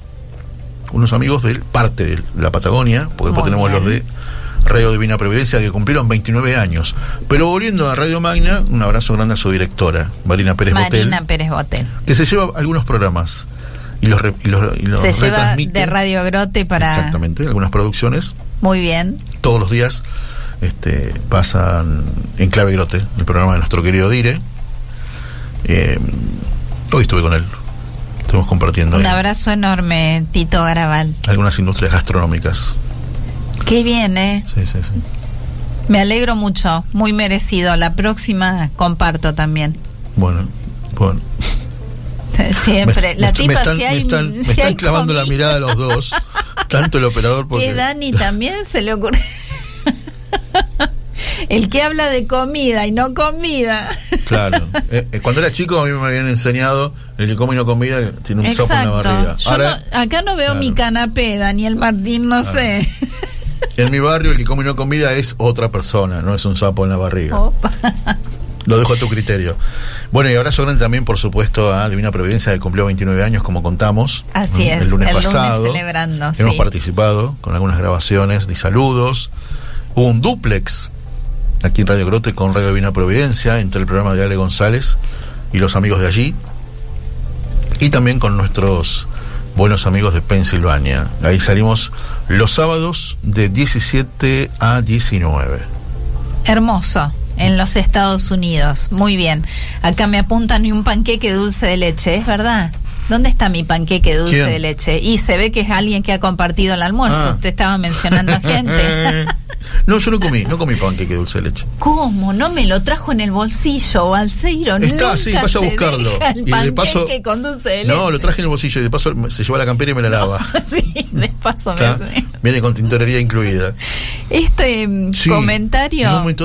Llegaron los postres Sí. y venían los mozos con los platitos, Sí, con el panqueque dulce de leche bañado, ¿viste? Qué rico. Encima No, no. con el frío es para dos panqueques. La, no, la tremendo, tipa tremendo, redoblaba tremendo, la apuesta. Me decían todo light, pero dije, no, no les voy a creer. Y quién sabe, ¿no? Cómo bueno, venía a ver, eso. nos ponemos en clima para, saludar para saludar y recibir y conversar y sobre todo escuchar. Mis amigos, preparen el alma. Muy bien. Preparen el alma porque En un ratito, en unos minutos, Ah, vamos a conversar con el padre Andrés Tello Cornejo, capellán del Hospital Álvarez y Hospital Británico de aquí de la ciudad de Buenos Aires, sobre eso que veníamos hablando. Perfecto. Sobre los últimos reflexionando. so- sí. sobre los últimos momentos de la vida de una persona. ¿Y qué papel? No sé, no, no me gusta decir qué papel. No, bueno, ¿qué Pero- lugar o qué rol ocupa? ¿Qué lugar ocupa en tu alma la Eucaristía? Exactamente. Exactamente. Él como sacerdote que le lleva al lecho, y que acompaña ese último paso, No, ese último momento. claro, claro, exactamente. Vamos exactamente. a, a estar preguntándole. Esto lo muevo un poquito de tema, pero está relacionado a lo que eh, comentó cuando iniciábamos el programa, Balseiro. Cuente. Nos hace llegar Fabio Serpa desde Salta, la Salta la Linda, una reflexión con el tema de la educación del lenguaje famoso. Y mm, hace esta reflexión que está Perdón, en cuando se Twitter. llama alguien igual que otra persona, es un homónimo. homónimo. Bueno. Sí, Fabio No, Serpa, claro. claro. Ustedes saben que el Fabio Serpa, que era este, estudiaba de las ciencias ocultas, falleció hace algunos años. Este es otro Fabio Serpa que vive ¿dónde? En el norte. Salta. En Salta. Vive en Salta. Que los Y- conocimos de los chats Provida. Exactamente. Otro gran titán pro vida, la verdad que sí. Y muy interesante entrar a su Twitter, que se llama Fabio Serpa, y las reflexiones que hace para animarnos a participar y a seguir pensando juntos. Dice el lenguaje distorsivo. Estrategia manipuladora del progresismo para destruir la identidad de las personas, alimentados por la filosofía que cambiando el lenguaje se cambia la realidad. Con este lenguaje deformante, pretenden destruir la antropología natural e imponer una nueva visión del ser humano donde todos nos identifiquemos con algún género. Y después continúan el tweet en, en un hilo en el que la gente le va aportando comentarios. Y pensaba que, por ejemplo, eh, estos días se supo a raíz de que dieron de baja o anularon o advirtieron que no se puede invadir las escuelas con esta deformación, el grave problema que tienen, por ejemplo, los alumnos con dislexia. Porque precisamente es Mira. todo un tema poder interpretar el grafismo, la Claro. letra escrita y acoplarla al sonido que le corresponde. Y en esto de lo inclusivo, pseudo inclusivo, una X donde no corresponde, una arroba donde no corresponde, es imposible de leer y es imposible de replicar en, en la copia, en el lenguaje escrito. Entonces, Perfecto. ¿qué manera de complicarle la vida cuando estamos hablando de inclusión? ¿Cómo incluimos, por ejemplo, a los alumnos con dislexia? Es un tema. Sigamos pensando y, y En- poniendo un poco de criterio y ¿Te pongo un problema si te digo que en 30 segundos me definas qué es la dislexia? me ponen un problema. Bueno, es un poco En- en esta síntesis, sin dificultad de, de mm, sí, lo, lo voy a decir mal porque no es mi expertise, Pero por lo menos es- para darnos una idea. experiencia ajena. Es la dificultad para la lectoescritura. Entonces, complicarles con grafías que no corresponden, que ¿Alguna es vez? dibujar la X donde va la O, por ejemplo Claro, claro. para la persona que ya tiene esta dificultad a priori, es un, un dilema importantísimo, sí. Hace un tiempo escuché una entrevista de radio a Laura Novoa, tremenda actriz, ¿no? Sufre de dislexia. Ah, no sabía. Sí. Ajá. Yo tampoco sabía. Y el problema que eran los libretos. Claro. Los Precisamente para poder trabajar, leer y memorizar el libreto, claro. Pero creo que le ponía una responsabilidad, ¿no? unas ganas que le quedaban impecables. Sí, Y sí, no se equivocaba. Sí. Y no se equivocaba. Mañana creo que en Aviva Voz vamos a hablar un poquito de estas cosas, ¿no? De esto de la X, de la E. Sí, Eh, espero que tengamos tiempo, ojalá. porque la reunión de producción fue como para hacer un programa de unas siete puedo. horas. ¿Se acuerda del programa Ómnibus del No puedo, sábado? no puedo ausentarme, Dani. No, No, no, los no, puedo, no. los puedo dejar solos. Se descontroló todo. Bueno, hablamos, Balseiro. hablamos de postres, panqueques con dulce de leche. Me llegan per- eh, mensajes personales. No podés comer panqueques, padre. Hola a todos, estoy acá. Mi querida Ofelia, Ofelia Olivera, Ofe. Yo puedo, Fe. Yo, yo me hago cargo. hago el esfuerzo. Acá Dani me ayuda Sí, también. acá a- Ale, Ale me dice, me dan hambre. Uh, A a mí también. A mí Ahora, también. claro, ¿viste cuando decís, ¿por qué no los comí? A mí también, claro, ¿por qué no los comí? Claro. Yo encima almorcé muy poquito y estuve preparando el salón de actos, estuve preparando, estuve colaborando en la preparación del salón de actos. Mañana tenemos en mi querido colegio Betania la promesa de lealtad a la bandera de cuarto grado. Así que estuvimos trabajando en eso, con lo cual no tuve merienda y seguía pasando Oh. factura al aire. Ah, yo tampoco tuve merienda. Así que el panqueque con dulce Eso de leche me que había tenido un buen almuerzo. Claro, no fue mi caso. no, fue mi caso. El resultado es el mismo, no tuvimos merienda. ¿Se Pará. acuerda la escena de la película Tres empanadas? Bueno, más o menos así. No, acá fueron tres empanadas, cuatro sanguchitos, nada, hasta los panqueques. ¿Se habló algo de periodismo? Sí, fue para celebrar. Para celebrar. Estuvimos celebrando ahí con unos cuantos amigos. Este, conocí varios mobileros o cronistas, epa, entre ellos Fabián Rubino, que entrevistamos ¿no? este, por el Día del Periodista hace poquito. Estuve con Fanny Mandelbaum, que estuvimos conversando un rato. ¿Cómo se puede conversar bien entre verdes y celestes? Ah, ajá. Entre verdes y celestes. Un poco llevándolo a la columna de iniciación, al momento M&M y la benedicencia. Exacto, exacto. Estoy charlando.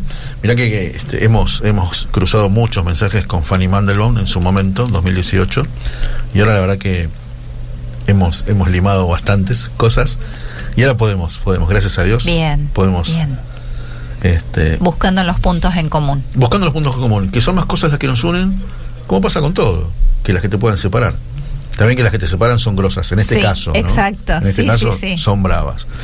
Pero bueno, para hablar de esto, para hablar de, de lo bueno, para hablar de lo, de lo lindo y de lo que emociona, sobre todo de lo que emociona. Mis amigos, les dije, les dijimos, preparen el alma. Estamos ya en comunicación con el padre Andrés Tello Cornejo, él es capellán del Hospital Álvarez, del Hospital Británico, la pasó mal en su momento porque tuvo COVID, porque tuvo dengue y, y un montón de cosas más.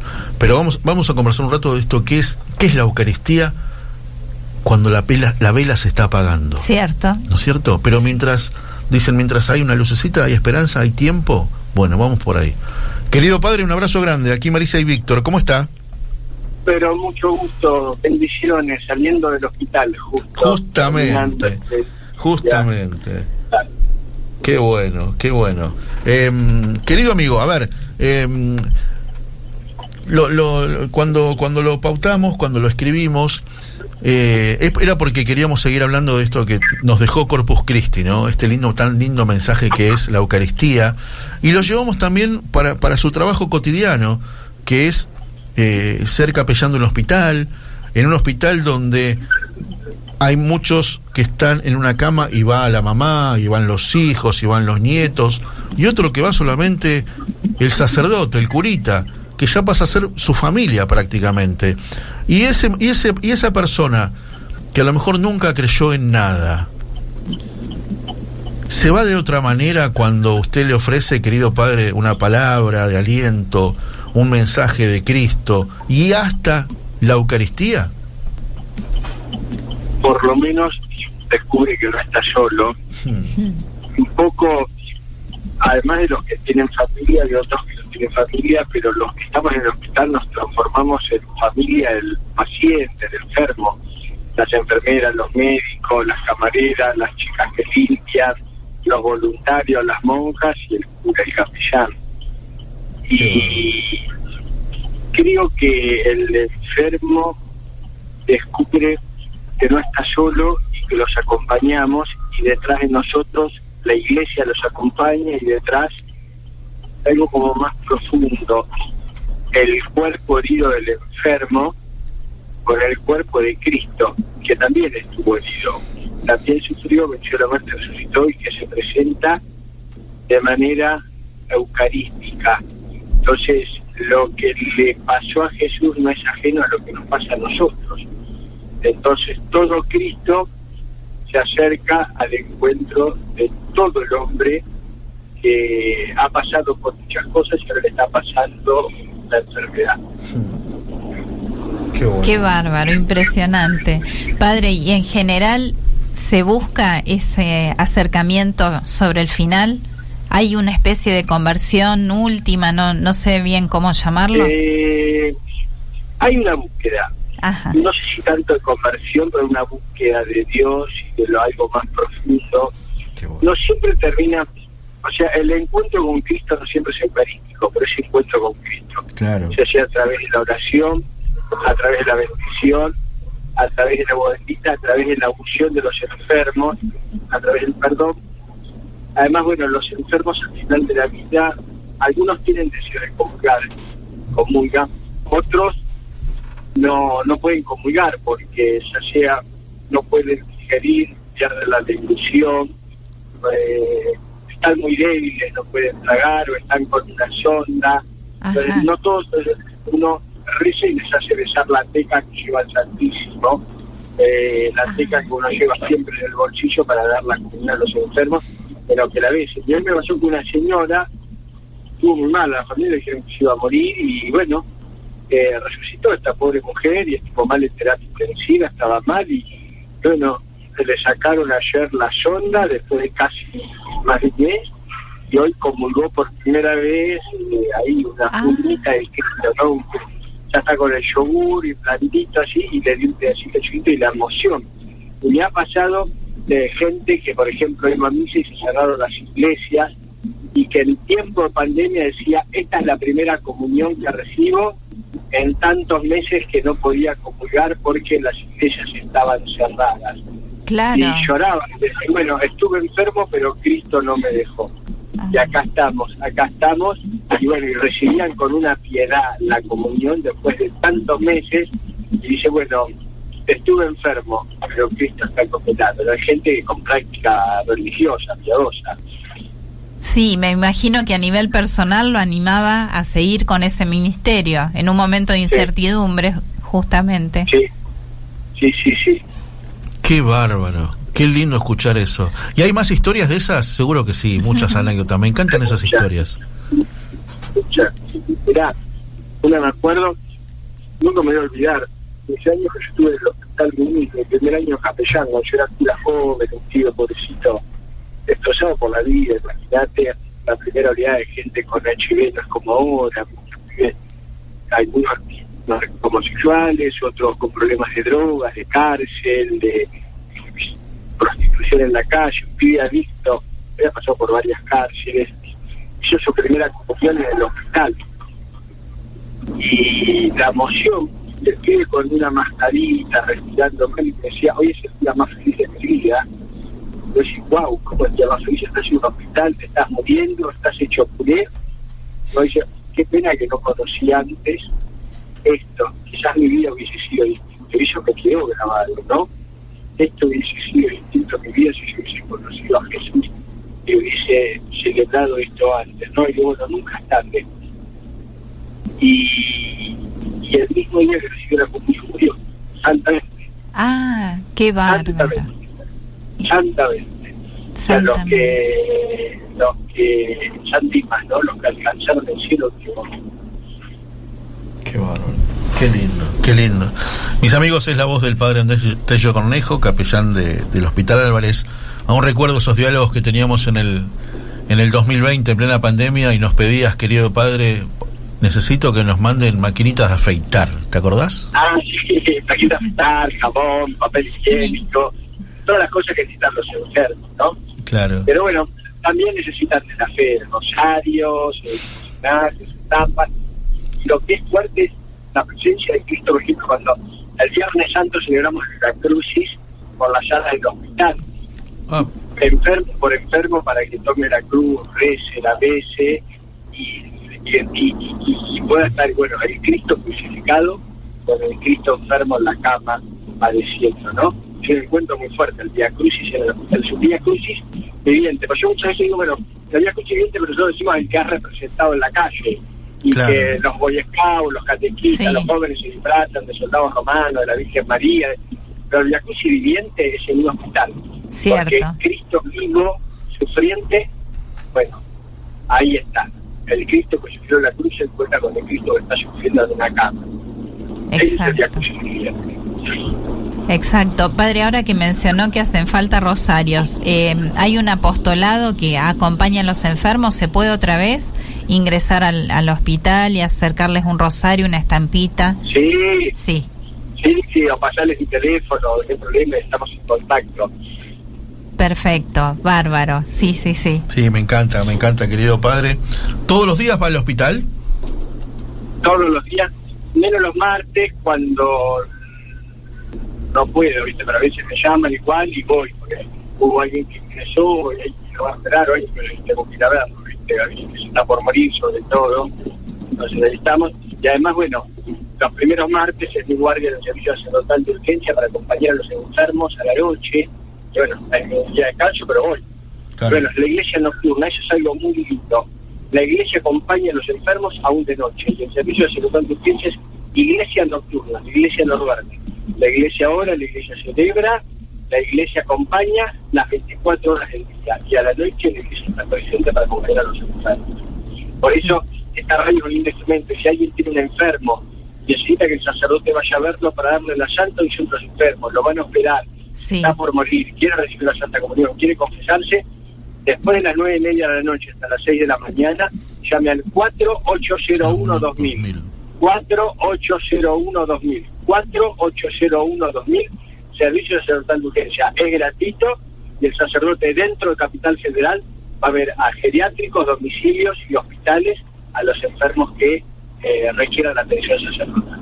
Nos quedamos con este, con esto, con este dato. Muy buen dato, muy buen dato, querido padre. Y para, y para dejarlo libre, para despedirlo, le pedimos por favor la bendición sacerdotal. Pues que nuestro buen Jesús que pasó haciendo el bien y curando a los enfermos, los bendiga, los bendiga a sus seres queridos y a sus familias, y los bendiga a ustedes que son comunicadores de Dios en el nombre del Padre, Hijo y del Espíritu Santo. Amén. Amén. Abrazo grande, padre. Gracias siempre por, por estar presente. ¿eh? Súper bendiciones. Hasta luego. Que Gracias. bien. Mis amigos, el padre Andrés, Andrés Tello Cornejo, capellán de hospitales. Capellán de hospitales. Eh, ¿se, dieron, ¿Se dieron cuenta? Buena Nueva paró en una estación de servicio para hablar con nosotros. Este sacerdote llamó él, ¿no? Llamó él. Estaba saliendo del hospital, del servicio. Cuando llamamos hace unos minutos, nos llamó. Dani y dijo, no puedo. Bueno, él le volvió a llamar. Claro. Me encanta ese mensaje.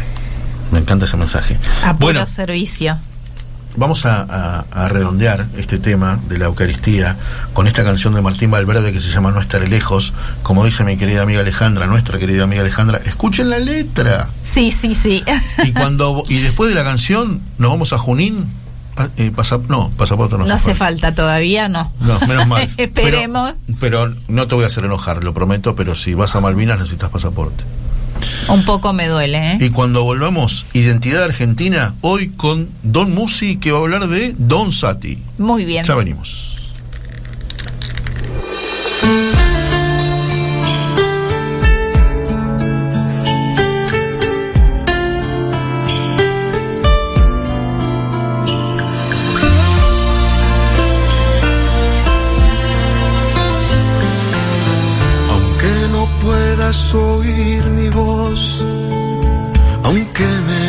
Y no me veas, por más que pienses que ya no estoy y sientas que te ahoga la ausencia, estaré siempre cerca cuando el frío y el hastío te duelan.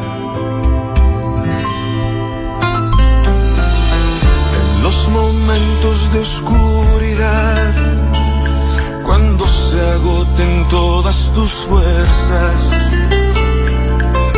cuando no encuentres en quién confiar, ni en dónde reclinar la cabeza, te tendrás a tu lado, en silencio sosteniendo tus manos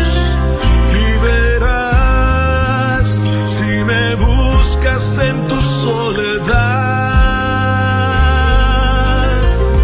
que no estaré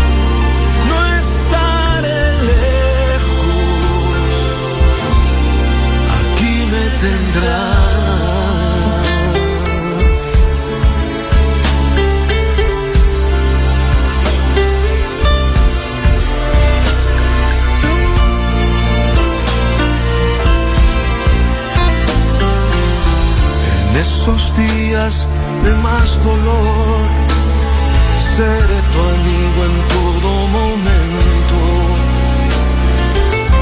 Nunca me iré de tu corazón, me encontrarás si buscas por dentro y estaré cuando llores, cuando te lastimen los desamores.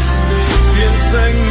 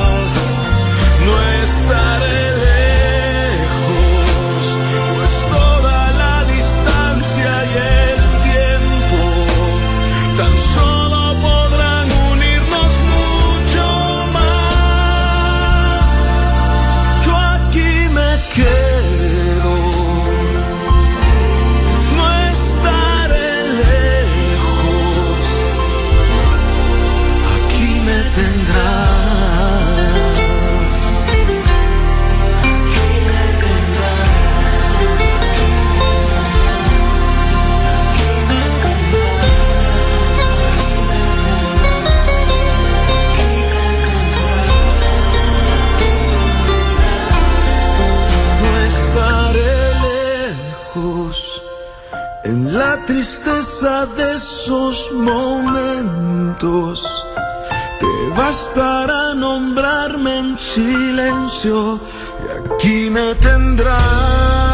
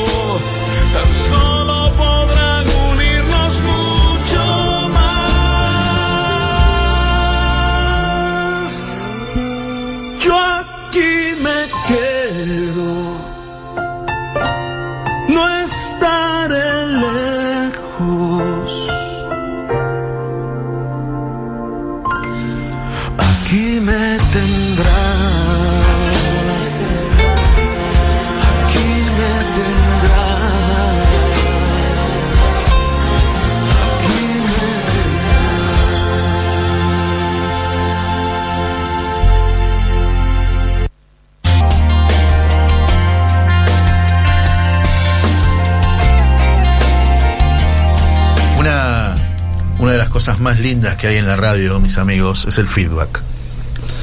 Lo disfruto muchísimo. Yo Eh, también. Lo disfruto también, eh, a veces, ¿existe la sana envidia?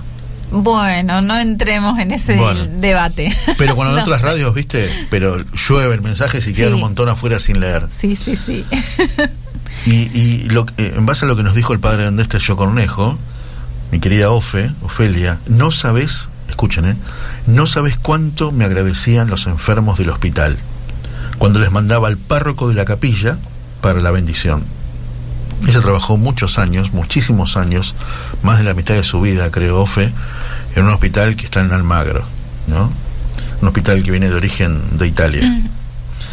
Y, y a los que caminaban, a los A enfermos, enfermos que, que podían, que podían caminar, Sí. los llevaba a misa y se reconfortaban muchísimo. Las capillitas en el hospital, súper imprescindibles, súper. Tremendo. Maravilloso y emocionante, Ofe. Y me encanta, ya te lo dije el otro día, me encanta que estés. A Ofe la saludé para el Día del Padre. ¿A Ofelia? Sí. Porque Of- Ofe quedó viuda muy joven. Ajá. Y con un chico muy joven. Muy joven, muy niño. Que es nuestro queridísimo amigo Enrique Cangas. Y lo- la síntesis, ¿cuál es? Hizo un gran tipo. ¿Sabes el tipo que hoy es su hijo? ¿Y quién fue? Mamá y papá. En mamá. Sí. Sí, sí. Y yo les conté el otro día que a mí me pasó lo mismo. Mi vieja, yo tenía cinco años cuando murió mi viejo. ¿Y cómo haces? Hay que salir a trabajar. Y de grande, y de grande, de grande me di cuenta y entendí que a ellas también hay que saludarlas el Día del Padre. Ujú. Qué lindo eso. Y Cuando te dicen que el amor todo lo puede, bueno, Y el amor de una madre. el amor de una Por madre. eso no me quiero enojar ahora, decir cómo una madre puede pensar en. Ni hablar, ni hablar. Así que bueno. Ella tenía 39 años y mi, es mi hermano de la vida porque lo amo. Quique. Nue- nueve años. Nueve, ¿Viste? claro, ¿Viste? claro. ¿Y qué haces? ¿Y qué haces? No, no, Dios mío. Por eso, por por eso, Ofe, calidez, Ofe, feliz día del padre, querida Ofe. y los que están escuchando y pasaron por lo mismo también. Señores, mom- oh, hoy Industria Nacional De lujo. de lujo tiene 17 minutos. Uh. No, no, no, no le restamos más tiempo porque, porque Perfecto. hoy Don Musi nos va a hablar de Don Sati. Otro, otro quizás que va a integrar, si Dios quiere pronto, la industria nacional de los santos argentinos. Querido Doc, un abrazo grande. Aquí, ¿cómo te llamabas vos? Marisa de Ah, y, y, Parque Chas. y Víctor, abrazo, querido Doc, ¿cómo estás? Ah, qué par de pájaros. Buenas tardes.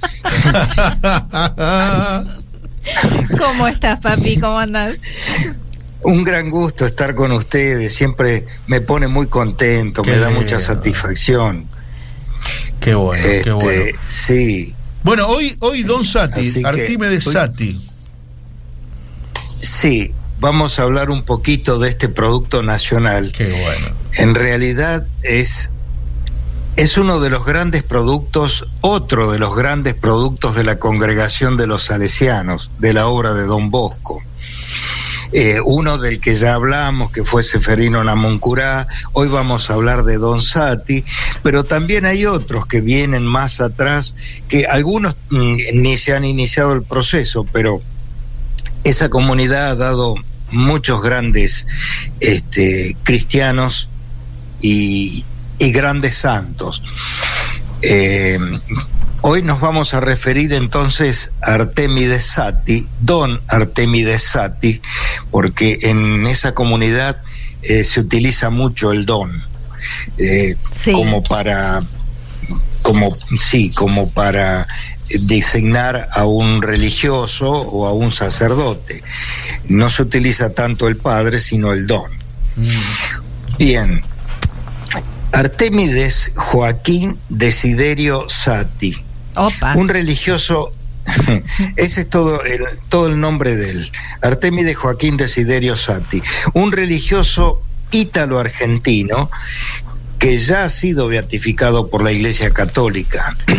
Nació en Boreto, en la Emilia Romagna, en Italia, el 12 de octubre de 1880, fecha emblemática, ¿no es cierto?, para América y para el mundo, el 12 de octubre, este, para todo el mundo en su totalidad.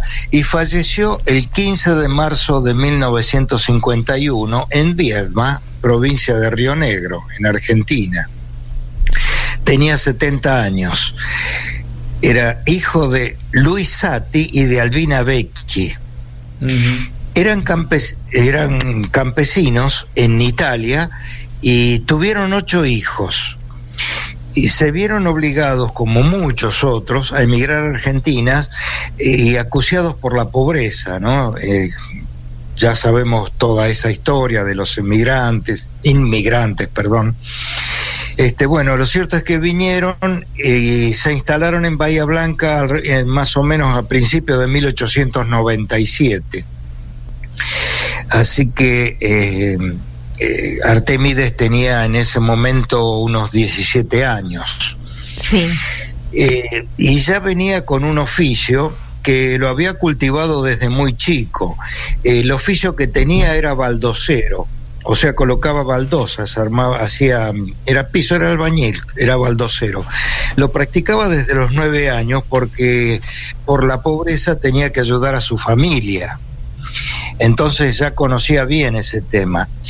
Bueno, lo cierto es cuando llegan a Bahía Blanca se acerca a la parroquia de su lugar y ahí conoce a los salesianos de la obra de Don Bosco. El párroco, Carlos Cavalli, que era un hombre muy piadoso y de mucha bondad, fue su guía espiritual. Él fue educado en el colegio y a la vez que estudiaba, que iba cursando los años, surgía en su interior el deseo de ser un salesiano, de ser uno de ellos. Sí. Y así lo decidió. Y fue admitido como aspirante en 1902 este, por Monseñor Cagliero en ese momento en la casa de Bernal. Este, luego consagró su vida a Dios como hermano coadjutor. Él hubiera querido llegar a sacerdote, pero desistió para, digamos, eh, dedicarse a la tarea que quería emprender. Lo cierto es que en, ese entonces se le confió el cuidado de un joven sacerdote enfermo de tuberculosis, por lo que ingresó al hospital San José en Viedma, que lo dirigía Evaristo Garrone, un sacerdote y médico. Eh, la cuestión que a, eh, a, raíz de aquel contacto con este enfermo eh, derivó en su contagio y se contagió de tal manera la tuberculosis que la pasó bastante mal, muy mal. Día a día empeoraba su estado, se iba agravando hasta que llegó a estar desahuciado. Entonces fue que le hizo la promesa a María Auxiliadora de consagrar su vida al cuidado de los enfermos en caso de curarse. Bien, contra todo pronóstico médico se curó de su enfermedad. Más tarde en alguna ocasión se le oiría decir, creí, prometí y curé. Luego cumplió con creces su promesa. Claro, sí. Sí, sí. Primero se ocupó de administrar la farmacia del hospital y luego, tras la muerte del padre Garrone, debió asumir la total responsabilidad de la institución. Así comenzaba su apostolado y su camino de santificación. Dejó de lado su deseo del sacerdocio, decidió cortar su, su carrera y hacer los votos como hermano para no, no dejar su trabajo, para dedicarse de lleno a, a los enfermos. Hizo los votos como hermano coadjutor y se dedicó por entero a los enfermos. Después fue vicedirector, administrador, enfermero, muy diestro como enfermero y muy apreciado por todos. Tanto los enfermos como el personal sanitario eh, lo respetaban y lo, lo apreciaban y lo querían muchísimo, lo que le permitió tener cada vez más libertad de acción. Ajá. Sí, la verdad que fue una vida muy esforzada, eh, de mucho trabajo y dedicación porque con gran esfuerzo ejercía su trabajo y al mismo tiempo estudiaba enfermería y también algo de farmacia para servir como idóneo. En 1914 obtuvo la ciudadanía argentina, por eso decimos que es ítalo-argentino. Fue en realidad más argentino que italiano, ¿no? Pero. Claro. Eh, sí, porque estuvo más tiempo, mucho más tiempo en Argentina y fue donde hizo toda su carrera.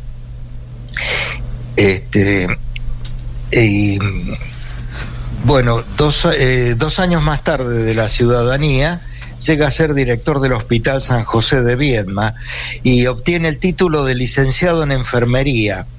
Más tarde se le confiaría también la gerencia de la farmacia por su idoneidad. Ahora, su labor no se limitó al hospital. Día y noche se movía por toda la zona, no solamente en la ciudad, sino en los alrededores, sin importarle el clima reinante ni las distancias siempre desinteresadamente, no le interesaba cobrar nada. Con una bicicleta como único medio de locomoción, acudía junto a los enfermos que los necesitaran. Jamás se borraba la sonrisa de su rostro y los asistía con profunda amabilidad y conmiseración, por lo cual muchas veces era más esperado que los mismos médicos. Claro. Además, en un momento en, en, que no eran tantos los médicos, me imagino. Así que. Exactamente, sí, exactamente. Escaseaban los médicos, escaseaban los medios, escaseaban todos. Sí. Se lo fue, se lo llamó pariente de todos los pobres. Algunos decían que era un ángel transformado en enfermero. Ah, y de ese modo, sí, sí, le, se ligó muchos apodos al respecto con este tema, ¿no? eh, todos, todos muy lindos, por supuesto. De ese modo se fue extendiendo eh, en toda, en toda la región, en toda esa región del sur, su fama de enfermero santo. Y con toda justicia se lo ha denominado el buen samaritano de la Patagonia. Tenía un talento, un, tenía un talento innato, bueno, y muy, cultivado, y un, un prodigioso intelecto y una chispa humorística privilegiada lograba que hasta los más sufrientes sonrieran y rieran de buena gana por sus dichos y sus respuestas. Qué bueno eso, sí. Hay, hay toda una, una literatura al respecto. El padre Raúl Entraigas, sacerdote salesiano, que fuera su guía espiritual y luego escribiera la biografía de Sati dos años después de, la, de que muriera, sí. Nos ha entregado algunas de sus frases más ocurrentes. Algunas parecen bromas y no dejan de ser chistosas. Otras podrían sonar como muy piadosas. Ajá. Yo recogí algunas de las frases este, que eh, nos ha contado, eh, que figuran en el texto de Entraigas, ¿no? Sí. Al despertar a los enfermos en los pabellones, por ejemplo, era característico su saludo. Buenos días, vivan Jesús, José y María. Y enseguida preguntaba, ¿respiran todos? Los enfermos se los enfermos se movían en el lecho y contestaban a coro, todos, don Sati. Deo gracias, era la respuesta de él. Y recorría cama por cama para ver lo que cada cual necesitaba. Qué bueno. Eh, sí, tiene muchas cosas así. Una noche de invierno fría y ventosa fue a llevar un remedio a una señora. Cuando llegó a la casa le dijeron, pero don Sati, con esta noche. Y no tengo otra, dijo él con su buen humor. Así que alentaba a los enfermos. Sí, sí, Son humorísticas, pero era y siempre tenía el rostro en el, la sonrisa en el rostro. Este, era era un don, realmente era un don de Dios, ¿no? Alentaba a los enfermos para acercarlos a Dios les hablaba a su modo, así alguna vez les dijo, hay que acercarse al fogón, muchachos. Eh, todos pusieron atención, se imaginaban que Sati los estaba invitando a tomar mate o a comer un churrasco. Y él entonces les explicó que se trataba de acercarse a Dios, que es vida, fuerza y luz. Cuando había que operar a alguien decía, vamos a tener que meterle fierro nomás. bueno, qué bárbaro, qué bárbaro. Eh, a una chica que siempre andaba muy, muy delgada y, debilitada y eh, dicen que vivía a fuerza de vitaminas, una vez le dijo, mira, a esta señora la llamamos Catalina de Sánchez, a vos te llamaremos vitamina de calcio. Así que un campesino, este es interesante, este es lindo, un campesino buscaba expresar su gratitud hacia Sati, pero no sabía cómo hacerlo. Claro. Hasta que rompió a hablar, sí, más o menos dijo, muchas gracias, don Sati, por todo. Me despido de usted y déles muchos recuerdos a su esposa, aunque no tengo el gusto de conocerla. Ni yo tampoco le contesté riendo de buena gana. Buenísimo eso. Así que, claro, a veces no sabían cómo, este, cómo halagarlo, cómo o cómo expresarle su gratitud, ¿no? Su sí, eh, sí, sí, sí. Papi, nos está quedando poco tiempo y este, queremos que cuentes el milagro. Bien, en 1950 sufrió un accidente y ahí fue cuando se le manifestaron los síntomas de cáncer que padecía. Continuó trabajando igual y el 15 de marzo del 1951, a los 70 años, plenamente consciente, entregó su espíritu. comenzó ahí mismo el proceso de canonización. En 1980 ya se lo declara siervo de Dios y, el di- y en julio de 1997 llega a ser venerable. El 14 de abril de 2002 el Papa Juan Pablo II lo proclama beato. Qué bueno. El hecho por el cual fue beatificado es la curación milagrosa de un seminarista, Carlos Bocio, el que años más tarde sería inspector salesiano de Rosario. Este hombre sufrió, sufrió una peritonitis gangrenosa con una septicemia y se hallaba muy mal, en coma, con mal pronóstico y sin defensas, 100% mortal. Por lo cual dos salesianos que habían conocido a Artémides y también al padre Carlos solicitaron oraciones y realizaron una novena eh, por su intercesión. A los pocos días, una mañana despertó del coma ya sin fiebre, con total conciencia y con hambre, por lo que se puso a comer y comenzó su recuperación sin que le quedaran secuelas. Ahora, ahora, Doc, vos sos médico. Eso es imposible, ¿no? La ciencia no lo puede explicar.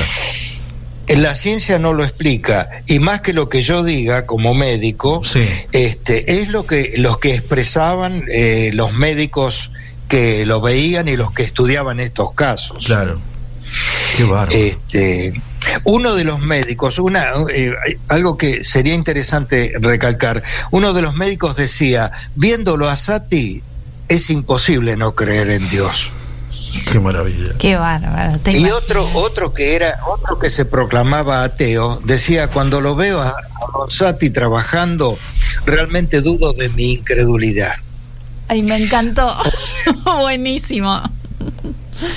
O sea que, que movilizaba, movilizaba mucho. Claro, claro. Este, y en el año 2016 ocurrió otro milagro por intercesión de Artémides, y esta vez mucho más lejos, en Filipinas, por lo cual se acerca cada vez más la, la proclamación de su canonización. Qué bueno. En Filipinas, sí, ahí sucedió que una persona, hermano de un salesiano, sufrió una- un extenso ACV, en coma y desahuciado, ya no, no, no, ya no había posibilidades de, de nada, esperaban el desenlace mortal. Su hermano se encomendó a Artémides y el enfermo repentinamente curó sin que le quedara ninguna secuela.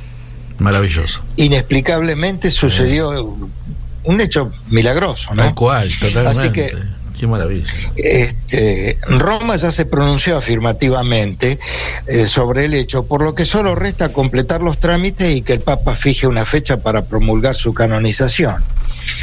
Así que, este, bueno, eh, Quería, quería contarte, Doc, algunas- quería contarte antes de, de cerrar, porque ya no tenemos que ir. eh, Sí. eh, eh, aquí en la radio Sí. tuvimos oportunidad, en el programa de los jueves, Sí, en Navidad. hablar con el padre Carlos Bocio, Sí. que es el protagonista del milagro, el ¿no? Parles- sí, Y este Sí, y nos contaba, que nos contaba que él tenía una septicemia pero tremenda y, Sí, y no quedó y sin rastro. defensas. Y no quedó rastro. No, quedó rastro. O sea que se ve que se ve que, que el Padre Celestial eh, lo tiene muy en cuenta, le Sí. hace mucho caso. Sin duda. Este, Qué bárbaro, bueno. Qué bárbaro. qué Así bárbaro. que- Bueno, nos vamos. ¿eh? Muy divertidas las frases que recopilaste. Sí, la verdad, muy buenas, muy, bueno. buenas, muy buenas. Hay que meterle fierro. Sí, hay algunas cositas más, bueno, pero lo, lo más importante, Sí, sí. este, él siempre veía a Cristo en todos los enfermos. Ah. Para él los enfermos eran, era, eran Cristo. Eran Cristos. Así que bueno. Qué maravilla, qué Eh, maravilla. Qué lindo. Querido Doc, te mandamos un abrazo muy grande. Muchas gracias. No, el agradecido soy yo. Y bueno, este, seguimos como siempre, nos encontraremos más adelante. Por supuesto. Que lo pasen muy lindo, un abrazo. Igualmente. Dale, un abrazo Y hasta grande siempre. a toda la Gracias, familia. papi. Hasta a toda la familia. Bueno, mis amigos, Don Musi hablando de Don Sati. Don Sati, tan relacionado a los círculos a los círculos de católicos obreros. obreros. ¿Cómo es? ¿Cómo es, señora? Cuéntese ese detalle, Ese detalle. que nos contó que nos contó nuestro querido director Tito Graval. ¿eh? Este jugaba, iba a jugar a las bochas. Que me llevó, en, en los círculos, sí, en los círculos católicos de Viedma. de Viedma. Y me llevó a mi niñez de una porque Don Sati iba a jugar a las bochas en su bicicleta y de la misma manera se movía mi abuelo materno, Ah, mi lindo. abuelo Felipe, que qué iba a jugar a las bochas en su bicicleta. Me Qué encanta. buen recuerdo. Muy bien. Así que. Bueno, eh, mis amigos, nos vamos, nos estamos yendo. Nos despedimos. Eh, nos despedimos. Hemos conversado con Monseñor Sergio Buenanueva, obispo de San Francisco, sobre el tema de hoy, con las canciones y los entrevistados sobre la Eucaristía. La Como una Eucaristía. continuación de lo que fue este fin de semana, Corpus Christi. Corpus Christi. Sí, Y señor. después hablamos un ratito con el padre Andrés Tello Cornejo y capellán de hospitales, también sobre el mismo tema. Recién con Don Musi hablando de Don Sati. Y el momento M&M que fue hablar bien de la otra persona, hablar bien de todos. ¿Cómo se llama eso? Benedicencia. Así que bueno, eh, no se pierdan mañana, ustedes saben la programación de los jueves, ¿no? Este, en Clave Grote con Tito Arabal, en modo familia con Mira Mi 13, a Viva Voz con Rolando Vera y equipo, y mi amigo Mostachole, ¿eh? con Tito Garabal, seguramente de coequiper. Gracias Dani, abrazo grande. Señora, Abrazo nos a Ale, encontramos a, a todos. quienes estaban A escuchando. Tuti, tuti, tuti, tuti. A ver, a ver, a ver si me quedó, me quedó porque nos estaban escuchando bastantes. Ale, bueno, Ale, mejorate. Estate bien para el lunes.